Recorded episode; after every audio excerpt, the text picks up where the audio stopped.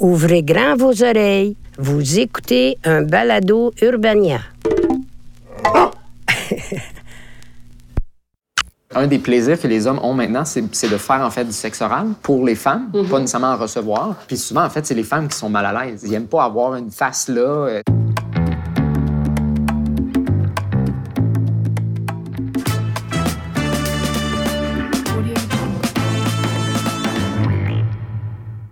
La Saint-Valentin approche, ce qui veut dire que bientôt, on va être plusieurs à essayer de pimenter notre routine, mais dans ce bel élan d'érotisme, quelle place occupera vraiment le plaisir masculin?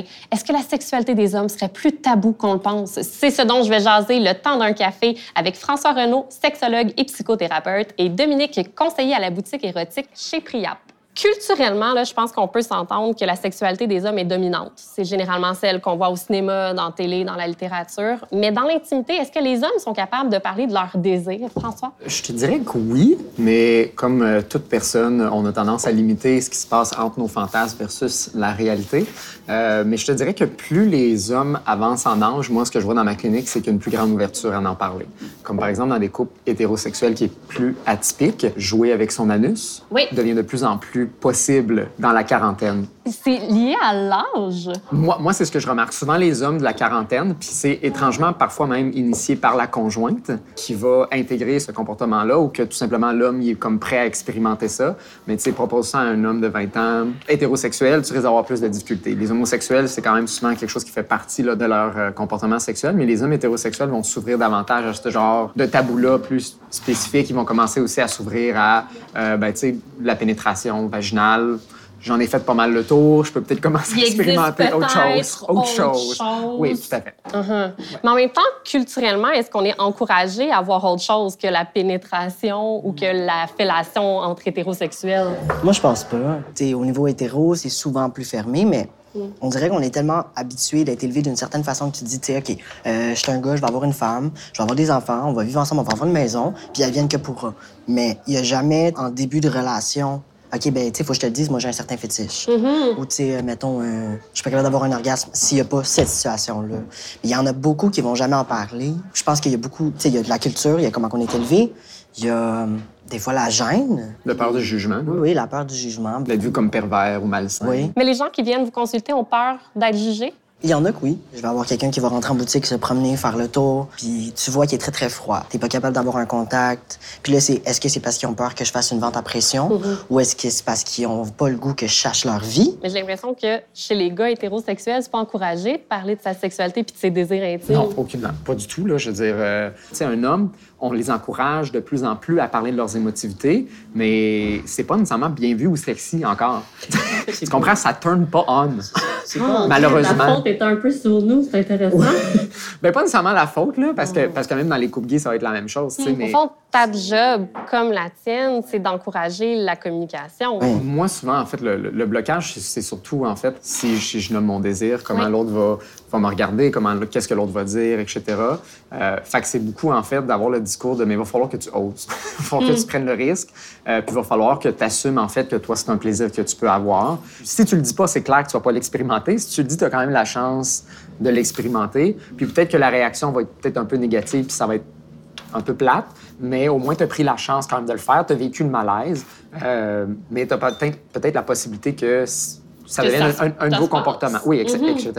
C'est rare là, que j'ai entendu des gens, à moins que ça soit vraiment comme quelque chose de parti- très particulier, un fétiche ou quelque chose de très rigide, là, de c'est la seule façon que je peux avoir un Mhm. orgasme, euh, ou est-ce que ça devient le seul scénario possible à faire, que les gens, par exemple, vont rompre pour cette raison-là. tu sais.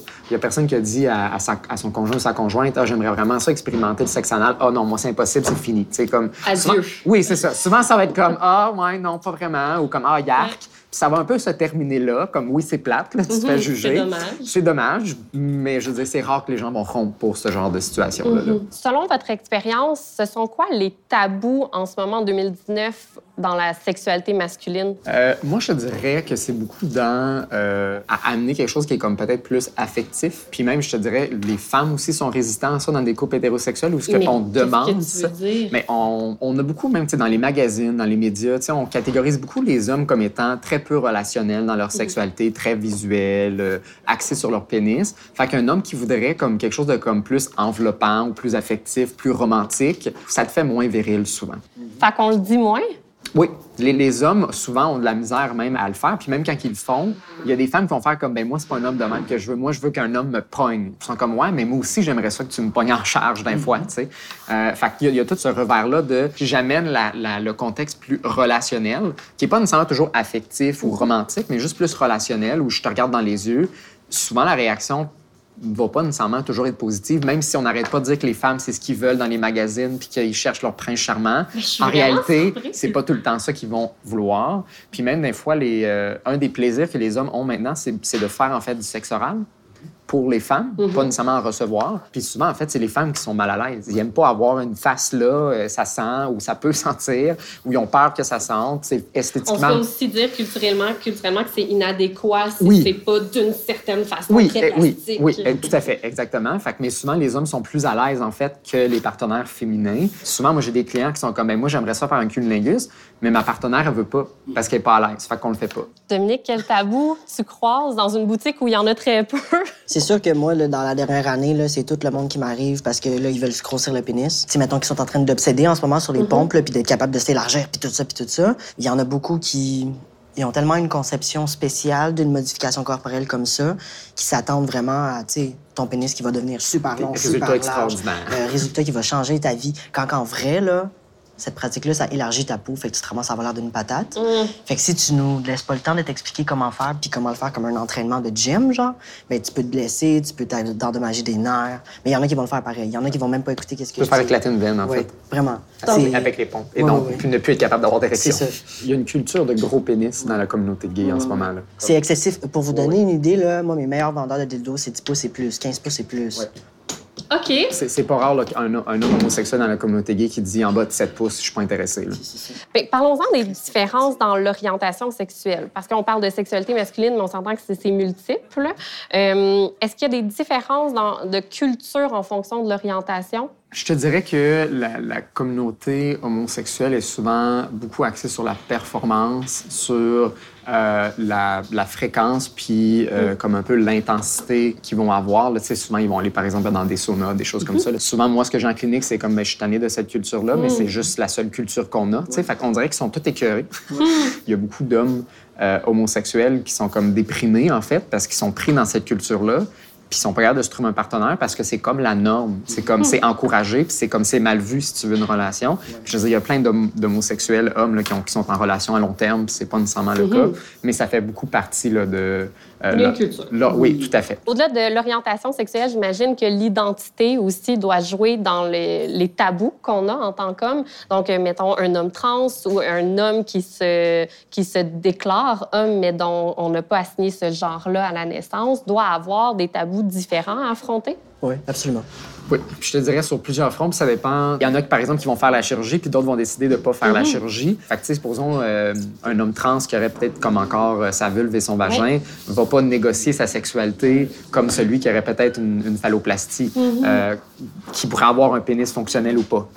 Puis cette personne-là n'a pas vraiment de représentation érotique dans la culture populaire. Très peu, Elle n'a rien à quoi se raccrocher. Peux-tu rentrer là? Oui. Ah, rien rien de, de- de- de mainstream. C'est- Non, c'est c'est très ça. Underground. C'est que, tu sais, mettons, moi, si c'était pas du fait que la fille avec qui je suis, je la connais depuis que j'ai 12 ans, ben j'aurais ni chum ni blonde, là.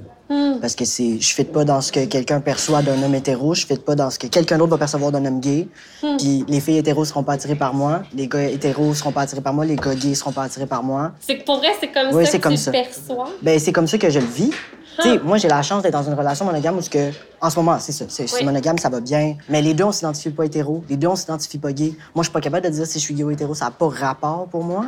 Puis en plus de ça, tu sais, mettons que je voudrais sur un one night là, dis ça là, je risque tellement de choses là, que ce soit euh, juste un rejet, la violence, euh, quelqu'un qui veut pas mettre un condom parce qu'il me dit t'as l'air d'un gars, tout ça, ça empêche pas que quelqu'un peut tomber enceinte même avec les hormones. Puis tu veux tu dealer avec ça juste pour un trip de cul? Hmm.